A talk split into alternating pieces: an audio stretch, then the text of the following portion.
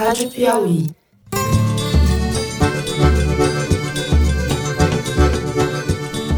Olá, está começando mais um Foro de Teresina, o podcast de política da revista Piauí, episódio de número 112.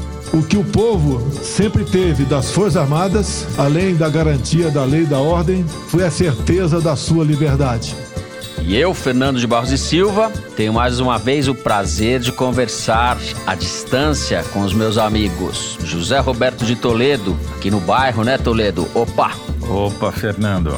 Sim, nós estamos estudando, temos falado sobre isso o tempo inteiro e as pessoas inadequadamente, por maldade, por ignorância, falam que isso é nova CPMF, mas não tem problema, o tempo é senhor da razão. Malu Gaspar, que está aí num cenário, vocês imaginem, na camada de ozônio. É isso, Malu? É isso aí. Estamos gravando com o nosso fundo de camada de ozônio, que é o único ozônio que a gente quer. Certo. E Bernardo Esteves, em Minas Gerais, mas no fundo do mar. Acreditem se quiser. Tô aqui com esse fundo sugerido pela ouvinte e mergulhadora Angela Goldstein. Eu entendo a angústia e a aflição que os pais estão vivendo dentro de casa, né? Só que a preocupação central é, é com a vida das pessoas.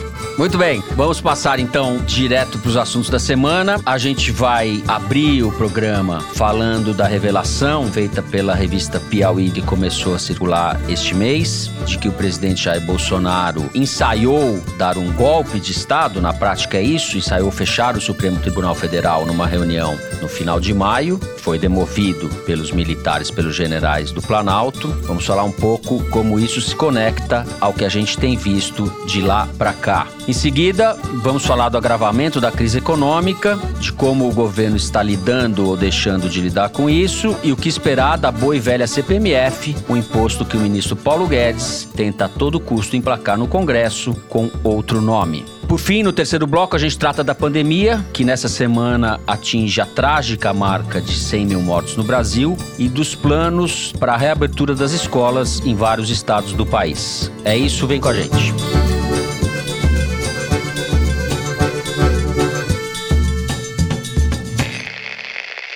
Muito bem, vamos falar de política, começando por uma reunião no já remoto dia 22 de maio que houve no Palácio do Planalto. Nesse dia, uma sexta-feira, o presidente Jair Bolsonaro foi informado que o ministro Celso de Mello, do Supremo Tribunal Federal, tinha feito uma consulta à Procuradoria-Geral da República para saber se deveria ou não mandar apreender o celular do presidente e do seu filho Carlos Bolsonaro. Tratava-se, na verdade, de uma formalidade que decorria de uma notícia-crime apresentada por três partidos ao Supremo e o Supremo então encaminhou à Procuradoria-Geral da República. Essa consulta, no entanto, foi o que bastou para que o Bolsonaro pensasse numa intervenção no Supremo e ameaçasse, conforme mostra uma reportagem que está na revista Piauí deste mês de agosto, assinada pela Mônica Gugliano, reportagem que se chama Vou Intervir, que foi a frase que o Bolsonaro disse aos generais com quem ele estava reunido. A matéria reconstitui essa reunião e relata o ambiente em que ela se deu. Um ambiente de golpismo, a gente se lembra que a relação dele com o Supremo vinha numa escalada, uma série de bravatas, ameaças de intervenção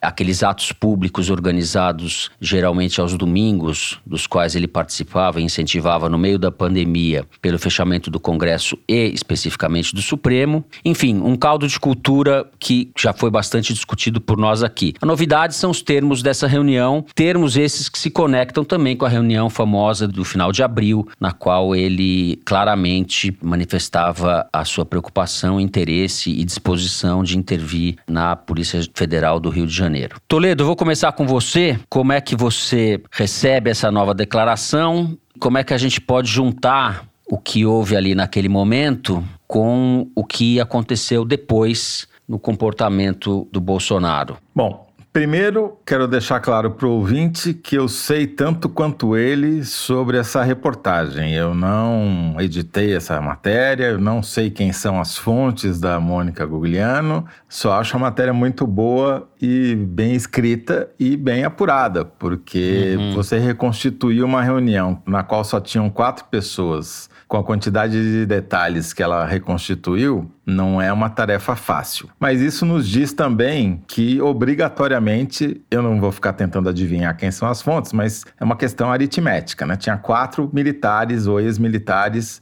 da reserva dentro da sala. Só fazendo um adendo, boa parte da reunião, quatro, mas depois se incorporaram alguns outros. Mas a frase que dá título à matéria foi dita na primeira fase da reunião, quando só tinha o, o, presidente Bolsonaro, o general Heleno, o general Braga Neto e o, o general Luiz Eduardo Ramos. E foi nessa hora que teria surgido a frase vou intervir da boca do Bolsonaro, o que significa que algum dos quatro militares vazou a história. Não tem como. Vazou no sentido de que eh, contou para alguém. Pode ser por vias indiretas, mas foi alguém que abriu a boca. Pode ser o copeiro, pode ser alguém que entrou depois também. Havia uma segunda reunião marcada, uma reunião encavalou na outra, né? A matéria descreve isso. E nessa segunda reunião estavam também o ministro da Justiça e umas outras poucas figuras ali. E continuaram discutindo a intervenção. O que para mim é importante nessa reunião são duas coisas. Primeiro,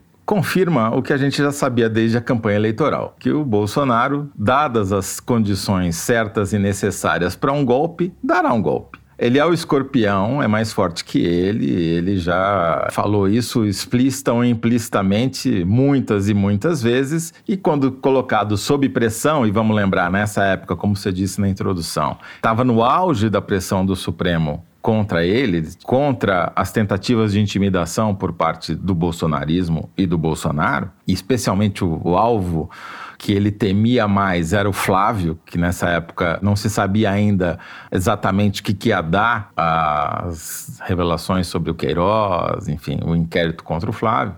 Então, esse é o cenário em que a coisa acontece. E daí uhum. vem a frase: vou intervir. Eu interpreto essa frase mais como aquilo que o Bolsonaro sempre faz, que é arrotar poder que ele não tem como um teste para medir as reações do seu entorno.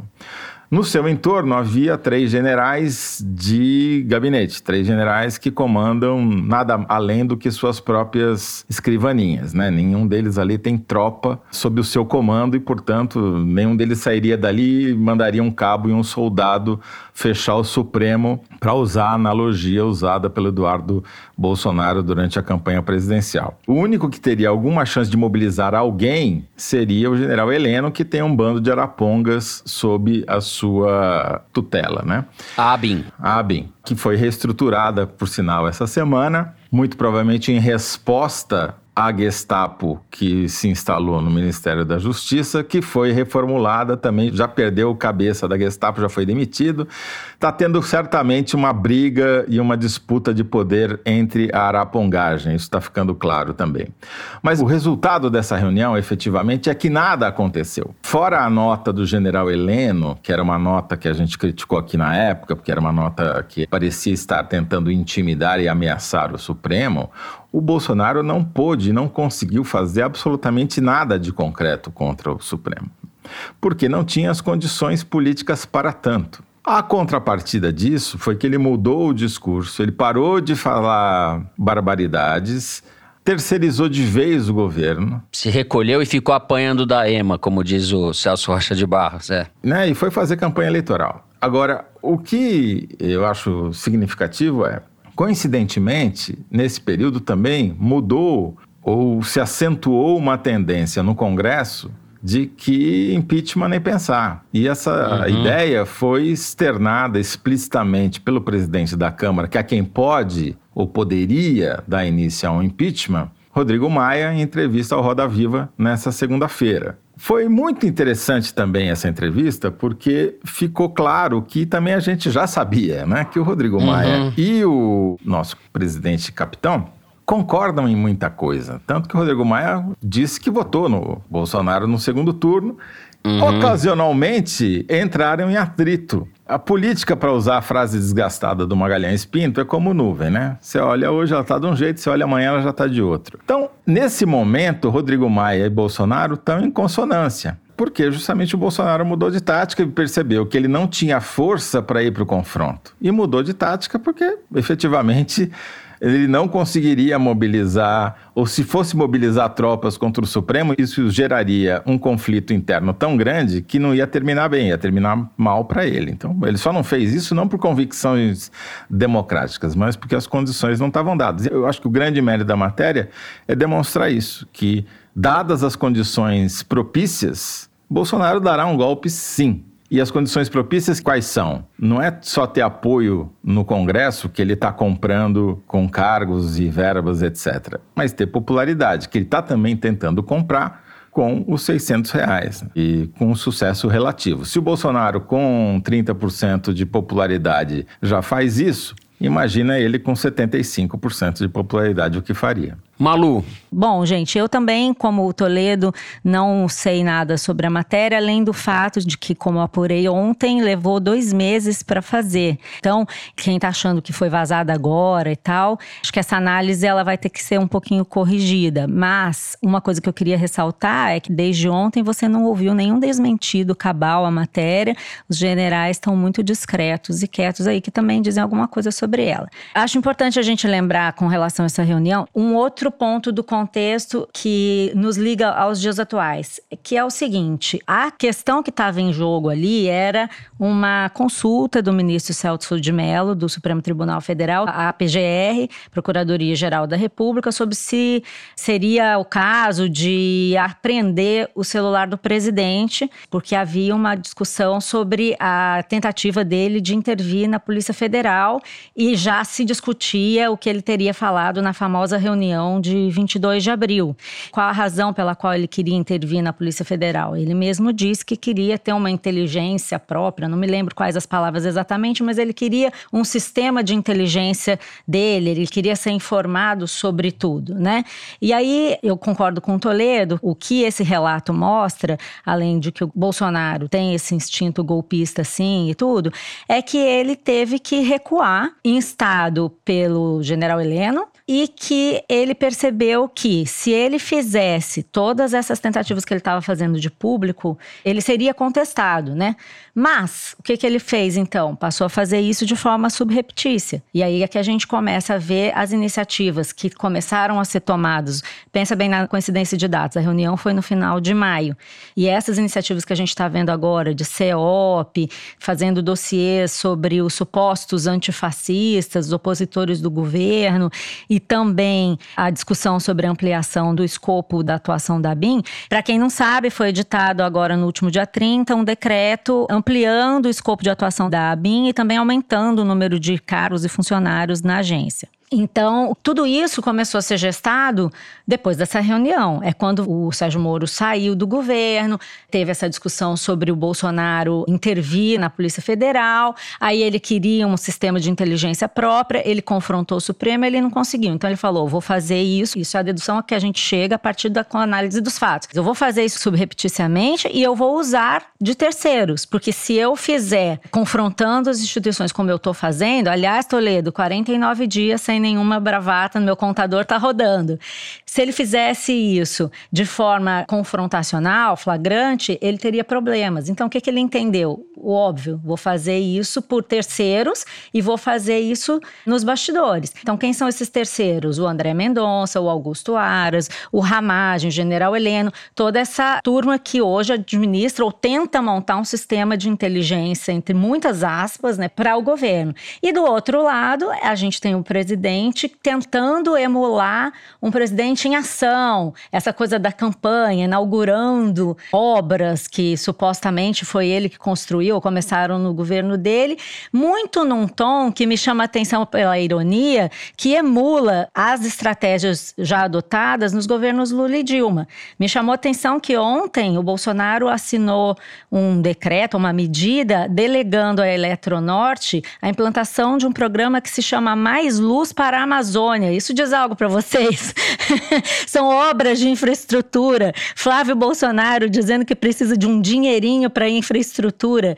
Isso é um déjà vu de Lula e Dilma, porque ele precisa desse público. O auxílio emergencial é o público que costumava votar nos governos do PT e ele quer esse público para ele. Então ele não sabe fazer outra coisa e ele recorreu a essa cartilha. Acontece que agora o momento econômico é muito mais complicado, né? Dia 7 7 de agosto, sexta-feira, está marcada uma inauguração de uma ponte né, em São Vicente, em São Paulo. Eu fui olhar, é uma ponte que foi reformada e cuja reforma custou 5 milhões de reais. Não quero diminuir a ponte, mas é uma obra pequena, entendeu? Já foi, inclusive, já teve uma festa lá de inauguração na cidade. Então é aquela coisa requentada, é como se fosse um governo dupla face. Para dentro, a gente quer instituir aí o sistema de inteligência, desmontar instituições de controle, desmontar arcabouço institucional. Para fora, eu vou dizer que eu sou um pai do povo. Gente, até chapéu de cangaceiro ele usou semana passada, né? Perfeito. Por mais que ele tenha recuado publicamente, ele avançou na construção dessa polícia política. Está avançando. A ABIN, os gestos dele, em parte está ligado à proteção da família e especificamente ao escândalo que é essa atuação do Flávio Bolsonaro. É impressionante que esse sujeito ainda continue ali no, no, no Senado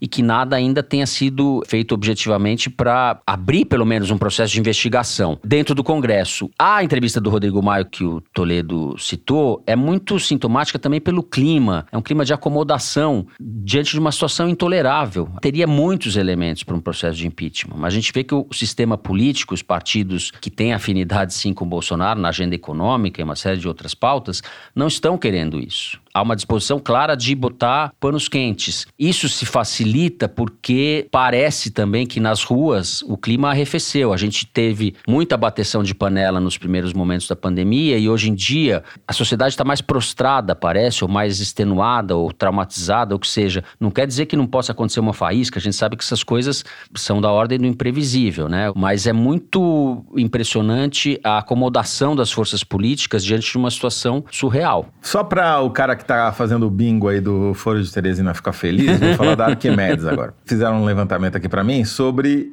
a presença do Bolsonaro nas mídias sociais. E é muito impressionante que, justamente depois dessa reunião do dia 22 de maio, o engajamento e o número de notícias sobre o Bolsonaro no Facebook, que é a maior das redes sociais, despencou. Sim, ambos despencaram e continuam caindo em julho. O mesmo aconteceu com as menções a Bolsonaro no Twitter. Também caíram a metade em julho em relação ao que eram em maio. Aconteceram dois fatos que estão intimamente ligados a essa reunião do dia 22. Primeiro, o Supremo desarticulou a rede de notícias falsas do bolsonarismo, com medidas até em alguns casos autoritárias, censurou e o efeito está se vendo aí. Era de fato essa rede que alimentava metade do engajamento. E a segunda coisa é que o Bolsonaro recolheu os backs, como a gente diz lá na Grande Matão. Ele passou a jogar completamente na retranca e deixou de falar barbaridade, parou de repercutir e ele sumiu. Ainda teve o efeito da doença, que ele pegou Covid, etc, etc.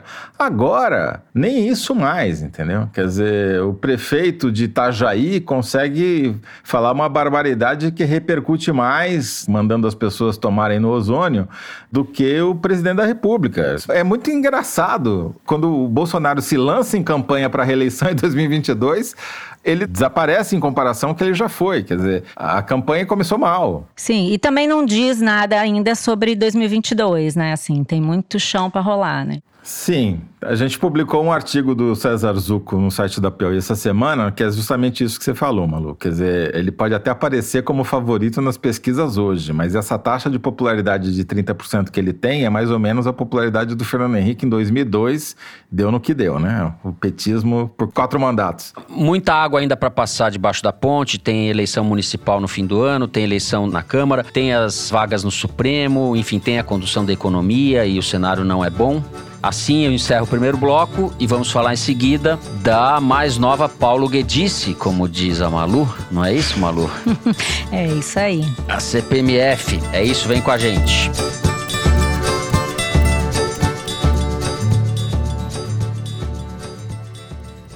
Este segmento foi apresentado pela MUBI, uma plataforma de streaming de curadoria onde você descobre, assiste e avalia filmes, de clássicos cultos a obras-primas premiadas. É o seu festival de cinema online. Na MUBI, todo dia estreia um filme e eles são escolhidos por nossos curadores e não por um algoritmo. Assim, você investe mais tempo descobrindo filmes incríveis do que buscando o que assistir. Assista online ou faça download para aproveitar o melhor do cinema quando quiser.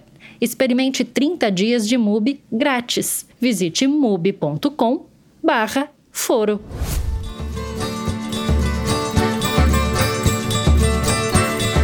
Muito bem, vamos falar de economia. A gente tem uma crise de proporções inéditas causada pela pandemia. Ela é mundial e ela é muito grave no Brasil, como a gente já sabe. A gente tem uma bomba fiscal sendo produzida de forma acelerada e uma bomba fiscal gigantesca, todo mundo está falando isso. E a gente tem uma reforma tributária em discussão, Malu, na qual o ministro Paulo Guedes quer enfiar a CPMF com outro nome. Por onde a gente vai começar? Vamos começar pelo que a gente estava falando no bloco anterior da Paulo Guedícia, né? Na verdade, essa proposta de reforma tributária sobre a qual a gente está discutindo é uma grande Paulo Guedice. Por que, que eu estou te falando isso?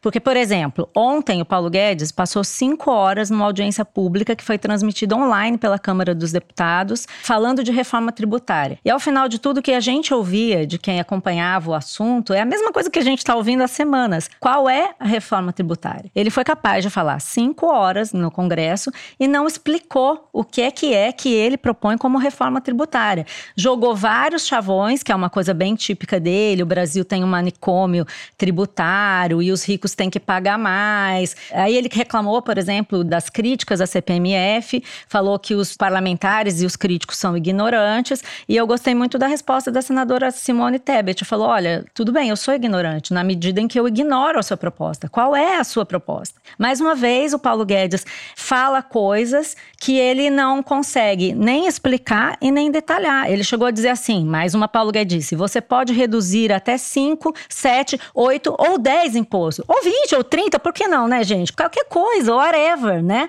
Então eu acho que o primeiro problema é esse: o Paulo Guedes consegue enfrentar cinco horas de audiência com parlamentares sem esclarecer nada do que é a proposta do governo. Segunda coisa, não existe uma proposta ampla de reforma tributária do governo. O que existe é uma proposta de mudança de um imposto. Ele está sugerindo juntar impostos sobre consumo num imposto que chama de valor agregado que é até uma coisa que é bem-vinda, dependendo de como seja feita. É o CBS que ele está, contribuição sobre bens e serviços. Seria um imposto a ser cobrado no final por valor agregado. Acontece que quando você muda um imposto, justamente porque o sistema brasileiro é tão confuso, é um emaranhado de impostos, se você tira um imposto de um lado, alguém vai ganhar, uma outra parte vai perder. Então, quando você discute isso, você tem que discutir o sistema, para que as pessoas entendam, olha, eu vou perder aqui, mas eu posso ganhar lá com o crescimento da economia, economia, com o aumento disso, com a diminuição daquilo. Tem uma série de outros impostos que ele mesmo diz que estão na fila, que ele vai apresentar propostas, como imposto de importação, imposto sobre serviços, ICMS, imposto de renda, uma quantidade de impostos, e a própria CPMF, que ele não quer que se chame de CPMF, mas até agora, pelo que a gente entendeu, é exatamente isso. Só que ele não propõe, ele diz que vai apresentar em etapas. Ele não está sendo transparente como ele mesmo defende que seja feito. Então, do jeito que ele está fazendo, ele está dizendo, inclusive falou isso ontem, que ele quer fazer uma estratégia de discutir os pontos aos poucos, senão vai confundir. Então aí tem dois problemas. Você primeiro arrisca não conseguir chegar ao final da reforma, porque a cada vez que você faz uma proposta, você tem a resistência de um lobby ou de um setor que vai perder a arrecadação, em vez de você discutir a coisa como um sistema, do ponto de vista do Brasil. E a outra coisa é o seguinte: ele fala que o Brasil é um manicômio tributário, mas ele está tratando a sociedade agora como se ela fosse idiota. Fica todo mundo olhando, tentando adivinhar qual é o truque de mágica que ele vai fazer. Ele fica falando, fiquem esperando aí que vai dar tudo certo. Obviamente que não vai ser assim, até porque as propostas que estão no Congresso são mais amplas, mexem com outros impostos e vêm sendo discutidas há muito mais tempo. Arrisca acontecer, e a gente espera que aconteça, inclusive, o que aconteceu no Fundeb. Entendeu? O governo quer pegar o bonde andando, quer sentar na janelinha e acha que todo mundo vai segui-lo. Se ele não conseguir explicar isso para a sociedade, ele não vai conseguir conseguir aprovar nada de reforma tributária. E a gente espera até que não, porque da forma como está a discussão, por exemplo, da CPMF, se for aprovada, a gente não sabe o que, que vai acontecer, né? Com o histórico que o governo tem, você dizer que você vai cobrar um imposto sobre transações e serviços sem dizer o que é, fica falando que é um imposto digital. Na verdade, um problema da CPMF, que é bom a gente falar, é que é um imposto regressivo. Cada transação você cobra 0,2 22%. Parece pouco, mas quando você soma tudo, você tem um imposto em cascata que incide da mesma forma para ricos e pobres. Todo mundo que compra um produto paga. Quando, na verdade, o que ele está dizendo que ele vai fazer é cobrar mais de ricos e menos de pobres. Mas não é isso que a gente está vendo. Então, é sempre um Paulo Guedes, sempre um caô, sempre um truque, uma prestidigitação. E isso é que eu acho que não pode acontecer, entendeu? Você está vendendo transparência e está fazendo o contrário. Tá certo. Toledo, o homem que vende transparência e entrega. Muito obrigado. Depois eu pago pelo comentário, tá? eu, Fernando, tô com a Helena Landau, economista, ícone entre os liberais brasileiros, foi diretora de privatização do BNDES no governo Fernando Henrique. E a Helena escreveu no Twitter o seguinte: que o Paulo Guedes é a desmoralização do liberalismo. E é mesmo, porque o que ele quer não é fazer reforma tributária. O que o Paulo Guedes quer é aumentar imposto. Só isso, recriar a CPMF. Porque no primeiro semestre desse ano, o governo federal perdeu a bagatela de 90 bilhões de reais em arrecadação em comparação ao primeiro semestre de 2019. E ao mesmo tempo, teve que gastar mais 150 bilhões com auxílio emergencial para as pessoas poderem sobreviver à pandemia. Então tem um descasamento que não consegue se sustentar por muito mais tempo. Ou ele precisa cortar gasto, e isso vai sacrificar a popularidade do chefe dele, do Bolsonaro, ou ele vai ter que aumentar a arrecadação aumentando imposto. Porque senão vai continuar acontecendo o que está acontecendo com a dívida. A relação dívida-PIB já é a maior do continente. Segundo o FMI, já está chegando em quase 100%. Ou seja, tudo que o Brasil produz ao longo de um ano vai pagar a dívida. Ou seja, o Paulo Guedes é um incompetente que está levando o Brasil para o buraco. E para evitar que caia no buraco, ele vai enfiar a mão no seu bolso. E como é que ele vai aumentar imposto? Ele vai aumentar imposto com o pior tipo de imposto que existe. Para quem não sabe, a CPMF faz 10 anos que ela acabou. CPMF é o seguinte: você vai no banco, você vai sacar dinheiro, você paga um pouquinho. Faz uma transferência para sua mãe, você paga um pouquinho. Ou recebe da sua mãe, paga mais um pouquinho. Tudo o que você faz, você paga. E o que eles estão falando, que a alíquota é baratinha, 0,2% do valor da transação, Primeiro é o seguinte, eles não esclareceram se é só na ida ou se é na ida e na volta, ou seja, você paga 0,2 e a sua mãe paga 0,2 também, o que dá 0,4. Segundo, o 0,2 não fecha a conta. Tudo que ele precisa, que ele perdeu, que ele precisa arrecadar, não vai conseguir com 0,2. O que ele quer é criar esse imposto mudando de nome, porque eles não falam em CPMF, né? O Bolsonaro prometeu que era contra, demitiu o secretário da Receita, Marco Sintra, o ano passado, quando ele falou que ia recriar CPMF e tal, e não menciona o assunto. Encerrou uma entrevista essa semana quando alguém perguntou de CPMF para ele, tá certo? Ele, ele foge da CPMF como o diabo da cruz, sem qualquer analogia em detrimento do diabo. O que me parece absolutamente claro é que a única coisa que o Bolsonaro quer é criar esse novo imposto, porque daí você cria o um imposto e depois você aumenta a alíquota, entendeu? É fácil. É o que o Flávio é... Bolsonaro falou, precisa de um dinheirinho aí. Para quem? Para distribuir também para os nossos novos aliados do Centrão. Então é isso, basicamente é isso. Paulo Guedes está quebrando o país e para evitar a quebra, ele quer enfiar um imposto no ozônio de todo mundo. Nós estamos acelerando o carro de maneira inequívoca em direção à quebra, ao barranco. A minha dúvida é se vai ser a quebra com Paulo Guedes ou sem Paulo Guedes. Eu tô parodiando aqui aquele rapaz, Eduardo Bolsonaro, que falou, né? Não é questão de se vai ter golpe ou não vai ter golpe, é quando vai ter golpe, né? É golpe que ele falou, né? É ruptura, ruptura. É. Ele chama golpe de ruptura, como eles chamam é, ditadura de democracia, etc. Na nova língua bolsonarista, as palavras valem mais ou menos o inverso do que elas querem dizer. Que mais, Maria Lúcia? Eu só acho que é importante o Paulo Guedes ficar esperto, porque ele não entendeu ainda que a política é bem mais sofisticada que esse raciocínio malandrinho que ele tem aí de trader de bolsa dos anos 80. Tá falando com gente grande, não é doidinho de manicômio, não. É centrão, é todo um congresso que já está trabalhando nesse caso, nesse assunto há muito tempo. Ele vai lidar com Zona Franca de Manaus, estados, municípios, todos os lobbies de industriais, empresariais. Ele é que pensa que ele vai enganar um por vez. O Paulo Guedes me lembra, é muito idiosincrático isso que eu vou falar, mas ele lembra aqueles personagens, aqueles empresários brasileiros dos anos 70, de chanchada, aqueles filmes horrorosos, aqueles caras que se fizer uma camisa florida nele, assim tal, ele lembra aqueles personagens daqueles filmes horrorosos, sabe? Tomando um copo de uísque, falando umas bobagens. Ele tá mais ou menos parado nessa época, eu acho. É uma coisa anos 70, anos 80. E ele que falava que o Bolsonaro já era outro bicho, não é, Malu? Na entrevista. Ele ia no, domesticar ele... o Bolsonaro, Exato, lembra? No perfil que você fez dele antes da eleição. Vamos ver quem tá domesticando quem aí, né? É exato. Extraordinário perfil de Maria Lúcia Gaspar.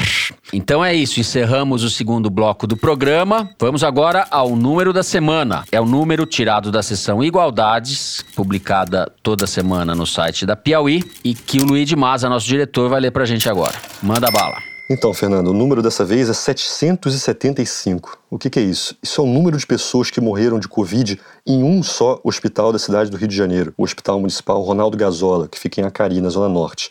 Isso até o final de julho. 775 pessoas em um só hospital de uma só cidade do Brasil é mais do que o dobro das mortes por Covid na Coreia do Sul inteira, desde o começo da pandemia. Esse igualdade, feito pela Camille Lixotti, é impressionante por isso, porque dá a dimensão geográfica do buraco em que a gente está. No estado do Rio de Janeiro, por exemplo, morreu tanta gente quanto na África inteira, cerca de 13 mil pessoas até semana passada. Em Pernambuco, foi uma América Central de mortes. E agora, nessa semana, chegando perto das 100 mil mortes, o Brasil se igualou simplesmente à Ásia inteira, onde até essa quarta-feira morreram 99 mil pessoas, com exceção da Rússia. A Ásia, não custa lembrar, concentra mais da metade da população do planeta ou seja, muito mais gente do que tem no Brasil. Então é uma coisa chocante. Chocante mesmo, é muito chocante. Essas comparações acho que elas são bacanas porque elas foram propositalmente feitas para mostrar coisas diferentes, né? Comparar um país com um continente, um estado com um país, uma cidade com.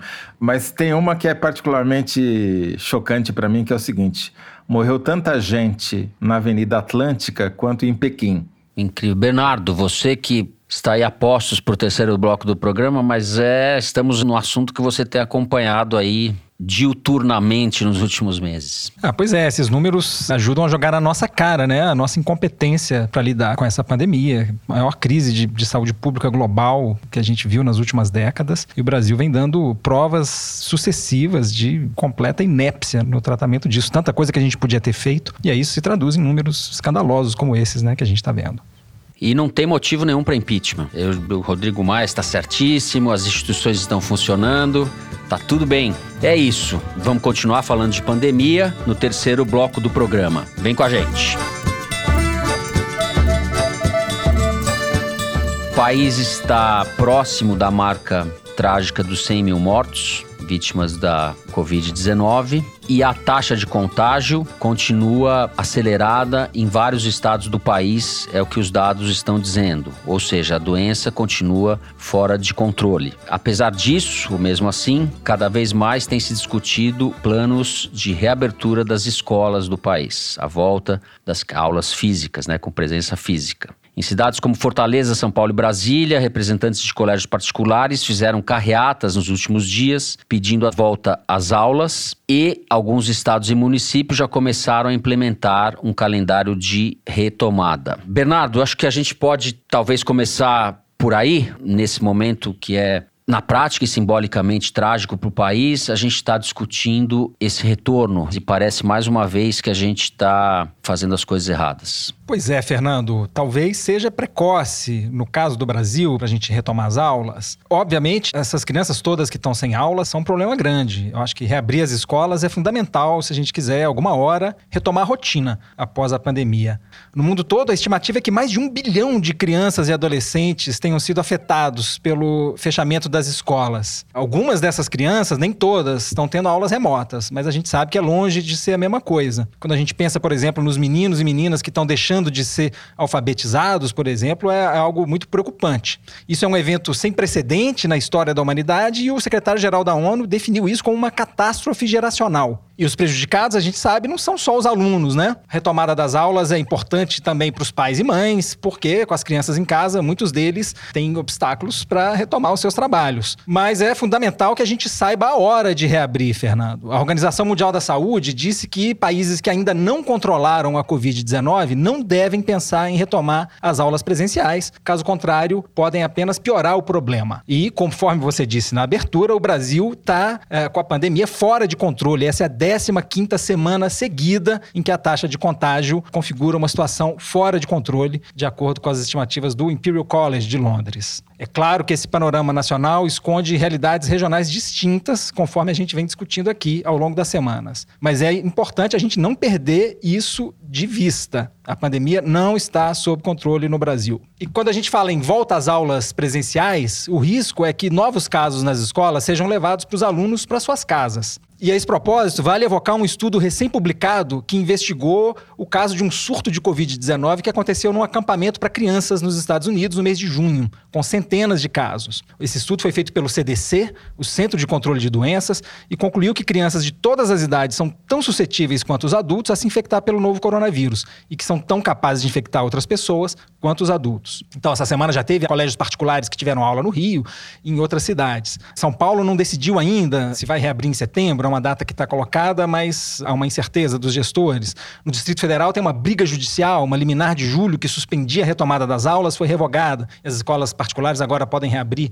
Enfim, é um cenário de muita incerteza. A gente vê discussões parecidas nos Estados Unidos. Nova York, por exemplo, está falando em reabrir as escolas em setembro, mas muitas outras cidades grandes daquele país decidiram começar o ano letivo em modo remoto ainda. No caso de Los Angeles, Miami, Houston e Washington. Se a gente pegar o caso de Chicago, que tinha decidido retomar em modo presencial com pequenas turmas, uh, eles voltaram atrás. A prefeita justificou nos seguintes termos: nós temos que nos guiar pela ciência, ponto final, conforme ela disse para o New York Times. E os Estados Unidos ficaram assustados com o caso de uma escola no estado de Indiana, onde foi constatado o caso de um aluno infectado logo no primeiro dia de volta às aulas eu acho o seguinte, Fernando, seja como for, a gente tem que ter em mente os erros e acertos de quem já reabriu e viu que funcionou e não funcionou. Alguns países europeus retomaram as aulas desde o mês de maio, sem que isso tenha gerado muitos surtos, mas a gente tem também o caso de Israel, por exemplo, um país que reabriu as escolas em 17 de maio e poucos dias depois houve um surto com centenas de casos e que foi atribuído no meio de uma onda de calor, alunos que foram liberados para deixar de usar as máscaras em salas com ar condicionado. Esse episódio foi considerado por muitos especialistas como um motivador de uma segunda onda naquele país. Eu acho importante a gente ter em mente um estudo do University College de Londres que concluiu que o único jeito seguro de se reabrirem as escolas no Reino Unido seria intensificando a testagem dos casos suspeitos e o rastreamento e isolamento de contatos dos novos casos identificados. Segundo os cientistas britânicos, para se evitar uma segunda onda de infecções com a reabertura das escolas, seria preciso testar 75% dos indivíduos sintomáticos. E aí, quem ouve o foro sabe que a gente está cansado de destacar a importância dessas medidas aqui no programa. Isso faz meses já. E sabe também que o Brasil está longe de ter um desempenho satisfatório nesses dois quesitos. Então, a minha leitura desse quadro é a seguinte: a reabertura de escolas no Brasil pode ser considerada, mas só nos estados e municípios que estiverem com o número de casos em declínio sustentado. Isso não é o caso para a maior parte do país. E além disso, a reabertura deve ser feita com protocolos rígidos de segurança. Isso inclui testagem maciça e a capacidade de rastrear e isolar contatos de eventuais casos identificados nas escolas. E aí a preocupação é que o Brasil não se mostrou competente para testar e nem para rastrear contatos, e isso depois de cinco meses de pandemia. E eu não vejo sinais de que isso vai mudar agora que a gente está falando em reabrir as escolas. Toledo. Bom, Fernando, o Brasil está entre os piores países do mundo, disparado ali, disputando com Estados Unidos e outros menores, o ranking de país mais incompetente para lidar com a epidemia.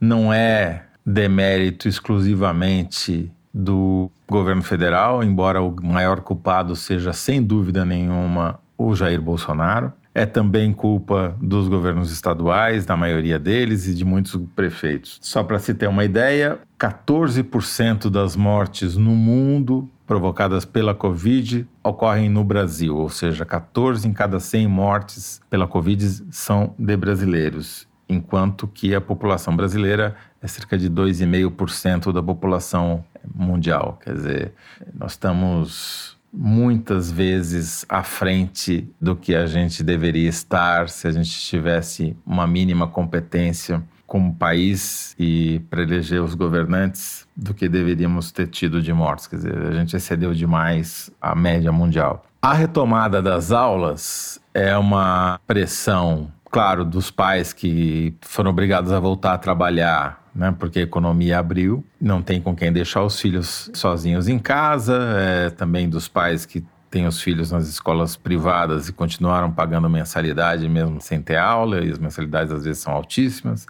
Não é uma coisa só de uh, um lado querendo que as aulas voltem, então, portanto, é, é compreensível que haja essa demanda. Agora, o risco qual é? A gente publicou uma reportagem do Plínio Lopes e do Igor Soares logo no começo da epidemia no Brasil, lá em 7 de abril, mostrando como é muito grande a presença de crianças em idade escolar entre 6 e 17 anos em lares que abrigam também brasileiros idosos, brasileiros com mais de 60 anos. 15% de todos os brasileiros com mais de 60 anos dividem a mesma residência de crianças em idade escolar. Ou seja, 5 milhões de brasileiros com mais de 60 anos vivem com crianças que, se voltarem até aula, vão entrar num ambiente altamente contaminável. E o risco não é tanto para elas, mas mais para as pessoas que eventualmente elas vão contaminar quando chegarem em casa, principalmente esses 5 milhões de idosos. Então, as repercussões dessa decisão podem ser catastróficas. O que me preocupa é que nenhuma decisão de grande monta de política pública nessa epidemia foi tomada olhando os dados. E a prova disso, talvez a maior de todas, esteja no Amazonas, onde epidemiologistas, agora, um seminário que foi feito essa semana pela FAPESP e pelo Instituto Butantan, chegaram à conclusão que muito provavelmente o que aconteceu no Amazonas foi a tal da imunidade coletiva por incompetência. Morreu muito mais gente, centenas de mortes além do que seria esperado para o Estado nesse período, numa maneira muito rápida, um colapso completo do sistema de saúde e, em seguida, sem que nenhuma política pública tivesse sido adotada, as mortes caíram abruptamente também, porque provavelmente você chegou no limiar dessa imunidade coletiva em que o vírus tem mais dificuldade de se propagar. O que eu temo é que a gente, abrindo as escolas, tenha um repique da mortalidade no Brasil. É bom lembrar que já faz mais de três meses que o Brasil tem mantido a média de acima de mil mortos diários e não há perspectiva dela baixar desse patamar tão cedo, o que significa que esses 100 mil mortos que a gente vai atingir provavelmente no sábado correm o risco de dobrar até que essa epidemia acabe. Maria Lúcia Gaspar. Já que a gente está falando de dados, eu queria chamar atenção para alguns dados que a gente não tocou ainda aqui, que eu acho que são muito importantes para a gente analisar as consequências da pandemia para o Brasil. Então, peguei aqui alguns dados fornecidos pelo Wanderson Oliveira, que foi secretário de Vigilância Epidemiológica do Mandetta e está trabalhando justamente com essa questão, tentando auxiliar os estados a tomar essa decisão, se voltam ou não voltam para as aulas. E aí tem uns, alguns levantamentos que mostram que, por exemplo, que a educação à distância, que é o que deveria estar sendo feito agora nesse momento, enquanto as crianças não estão indo à escola, não está funcionando. 65% dos alunos que não conseguem fazer educação à distância no Brasil são de escolas municipais. 90% dos alunos sem educação à distância no Brasil são do ensino fundamental. Essas crianças estão provavelmente entre os mais pobres no Brasil, né? Quem tem acesso à internet, é óbvio dizer isso, é, são as famílias que têm mais recursos. E já foi falado aí, o Bernardo falou em catástrofe geracional. Eu acho que é muito importante a gente considerar que existe uma questão complexa, que é o que o estrago que essa política pública negligente em relação à educação está fazendo com as crianças e com as famílias de baixa renda, principalmente, porque eu não tenho os dados aqui, mas acho que é uma coisa bastante falada que as famílias mais pobres em geral são chefiadas por mulheres. Essas crianças estão na periferia, muitas vezes estão com avô e com avó para a mãe poder trabalhar, mas também moram em locais que têm menos condições de fazer isolamento. Então, muito possivelmente, essas crianças também em casa não estão em condições sanitárias muito favoráveis.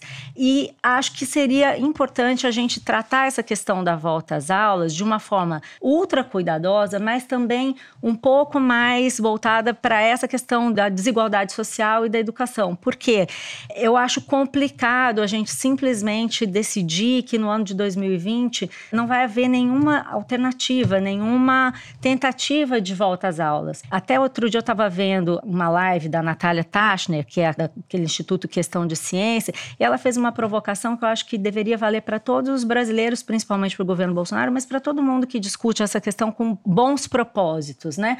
A gente deveria ter pensado por que, que nós abrimos, por exemplo, bares, restaurantes, shopping centers, até jogo de futebol, e não pensamos em abrir educação. Você botou as pessoas nesses locais, criou condições para que as pessoas voltassem para esses locais, possibilitou a ampliação da contaminação, abrindo shopping, abrindo bar, botando as pessoas na rua, e não pensou no que fazer com as escolas. O Bernardo citou vários exemplos preocupantes, inclusive o de Israel, onde, pelo que eu li, foi feita uma volta às aulas super atabalhoada, crianças não precisavam usar máscara máscara. Foi uma coisa meio atrapalhada mesmo, meio sem critério.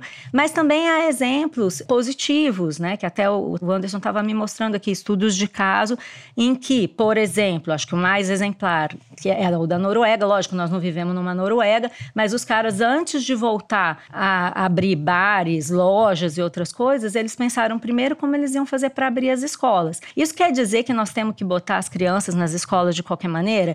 Eu acho que não. Muito pelo contrário, inclusive. Acho que é muito importante usar esse momento para pensar em formas de equipar as escolas, principalmente as públicas, porque as particulares vão voltar de qualquer maneira, vão ter condições de fazer bolhas de alunos, turmas menores, separadas e tal, mas as públicas não vão ter. Então, eu achava muito importante que a gente pensasse em formas de forçar mesmo uma discussão que seja consequente, mas que pense no prejuízo que está dando para várias várias famílias de baixa renda, várias famílias que não têm condição de ensinar seus filhos, mesmo quando tem internet ou quando tem condição de ter acesso ao conteúdo, não conseguem repassar, para que a gente possa criar uma política pública, já que nós fizemos tudo errado até agora, que fosse possível é uma discussão mais de cabeça aberta mesmo sobre como fazer. Porque ninguém pode imaginar, por exemplo, que a gente vai esperar via vacina. O Wanderson, que foi secretário de epidemiologia, estava me falando o seguinte: na vacina de gripe normal, ela chega no Brasil, a composição da vacina em setembro, ela só vai ficar pronta em abril do ano seguinte. Você imagina se essa composição da vacina da Covid, que ninguém sabe fazer, não está acostumado, chegar no ano que vem, isso vai sair no outro ano, não vai ter vacina. Então nós vamos ter que conviver com o vírus. A gente tem que pensar numa forma de voltar, acho muito importante voltar. E acho importante a gente chamar atenção para a inépcia do Ministério da Educação. Ninguém ouviu nenhuma palavra do Ministério da Educação até agora sobre como coordenar uma iniciativa nacional sobre isso. Não, não existe. É, o Ministério da Educação, a exemplo do Ministério da Saúde, é uma entidade ausente, né? Tem aspectos muito graves dessa exclusão das crianças da escola que vão mesmo ser efeitos para toda a geração. Você está vendo que as crianças não estão aprendendo. É, o problema é que mais de 80% dos alunos brasileiros estão no ensino público, ou seja, de cada 10, 8 alunos estão no ensino público e não há uma política pública para cuidar do período da pandemia e nem agora. Não há, e eu acho também mais. Eu acho que, tipo assim, as faculdades de educação, as universidades, as escolas de pedagogia podiam estar tá também se mobilizando para apresentar uma forma de ensinar essas crianças ou de proteger os profissionais. Tem, você tem que falar que tem os professores que vão dar aula, que são pessoas que também podem ter comorbidades. Não é uma questão simples. Ninguém sério que eu tô vendo, de ninguém de bom senso, defende uma volta às aulas indiscriminada, mas precisa ser discutido, senão nós vamos entrar em 2021 sem saber o que fazer. Uma uma proposta que eu ouvi ontem de várias pessoas é isso. Você tem que usar o ano de 2020 não para voltar às aulas. Agora, esse ano já era. Mas é aprender como fazer, porque não dá para esperar uma vacina. Quando a gente começou a falar sobre a pandemia aqui no, no foro, desde o início, a gente sempre falou isso. Nós vamos ter que aprender a conviver com esse vírus. Nós vamos ter que aprender a lidar com isso da melhor forma possível. Então, acho que talvez fosse o caso, claro que eu estou sendo meio ingênua aqui, eu e a minha ingenuidade, de querer que se faça políticas públicas consequentes no Brasil. Mas se tem uma questão prioritária para o Brasil, onde todas as forças deveriam estar tá estudando, preocupadas em tentar resolver, é essa. Essa é a questão mais importante do Brasil hoje. A primeira capital que deve voltar às aulas é Manaus. É Manaus, é. Por quê? Por incompetência, né? A gente, justamente aquilo que eu estava falando antes. Morreu tanta gente que não precisava ter morrido, a ausência do poder público foi tão grande, a falta de planejamento, a falta de política pública foi tão avassaladora, vai voltar a aula porque a maioria das pessoas que poderiam morrer já morreu, né? Mas mesmo no Brasil, né, Toledo, outros estados, tem estados também nessa condição, né, que já a pandemia já está passando, só teria que ter uma articulação, uma coisa mais...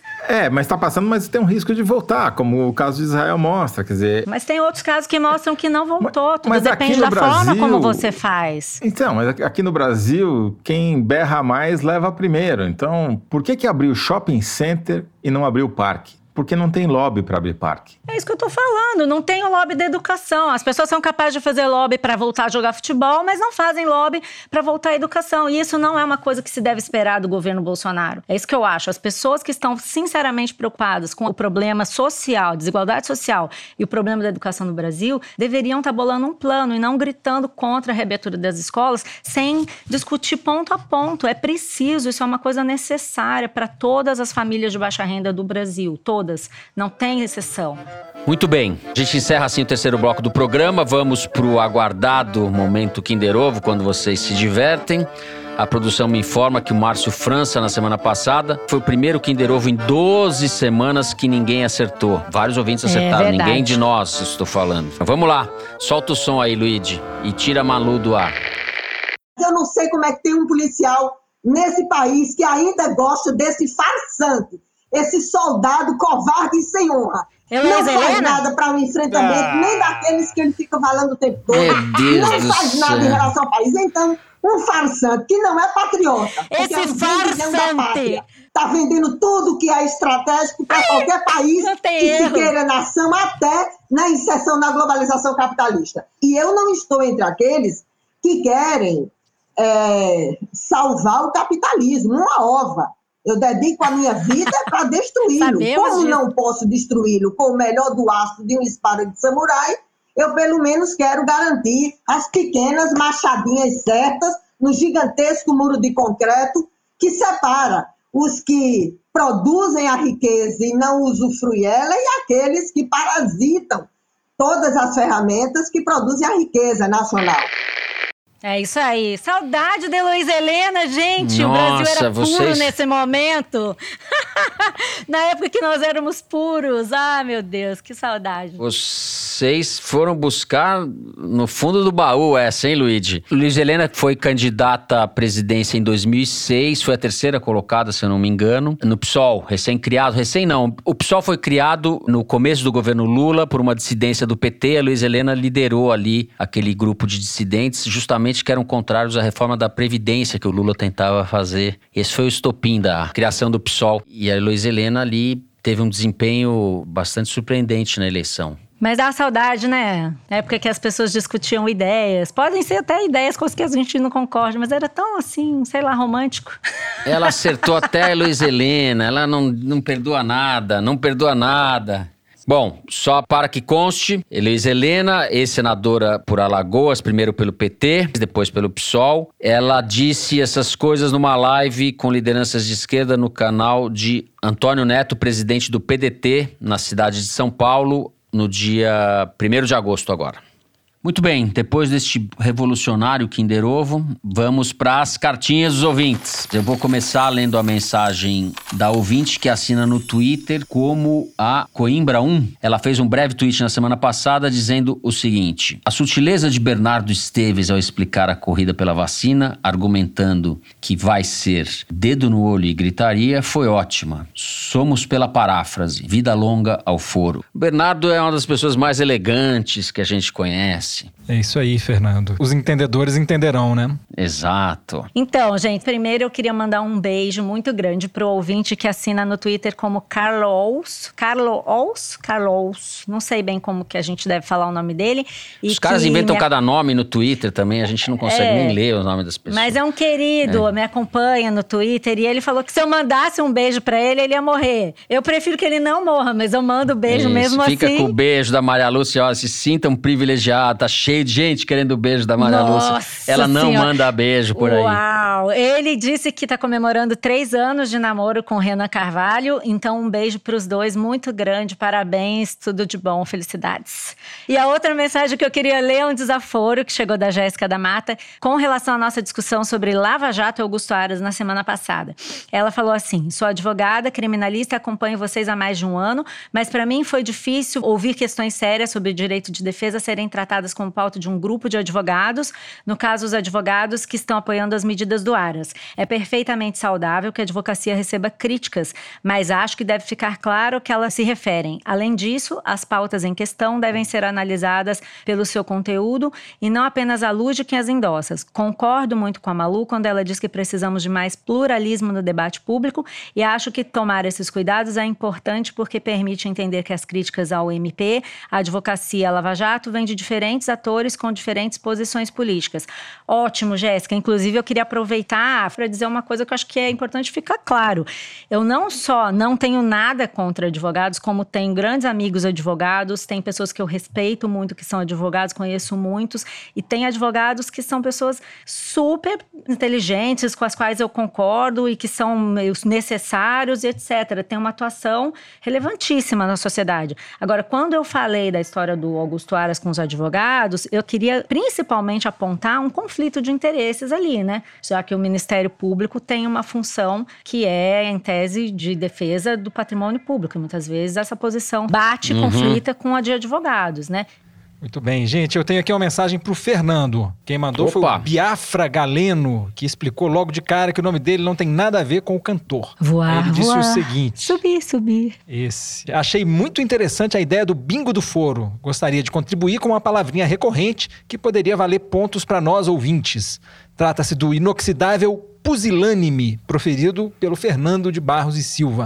Um forte abraço desse palmeirense morador da Zona Leste de São Paulo, onde aparentemente já descobriram a cura da Covid, já que muitas pessoas sequer usam máscara. Eita! Muito bem, já que estamos falando de bingo, me pediram para ler, e eu achei muito boa a ideia, uma mensagem que chegou de duas estudantes da PUC de São Paulo, a Luísa Coelho e a Stefani ou Stefani Teodoro. No mês passado, o meio jurídico foi surpreendido com o avanço da causa javaporquista. Em decisão proferida pelo Tribunal de Justiça de Minas Gerais, a Vale, a Vale, aquela empresa gigante, foi impedida de fazer a eutanásia de javalis que foram resgatados em área de risco da barragem de Mariana. Contra os argumentos da Vale, o desembargador invocou um célebre defensor da nossa causa, Sim, ele, Pumba, do Rei Leão, disse o desembargador. Os javalis, inclusive, rondam o imaginário infantil por meio de animações. Cabe destacar a clássica frase Hakuna Matata, atribuída ao famoso javali no cinema e que significa sem nenhum problema. Vendo a discussão, foi impossível não lembrar do foro. Conclusão: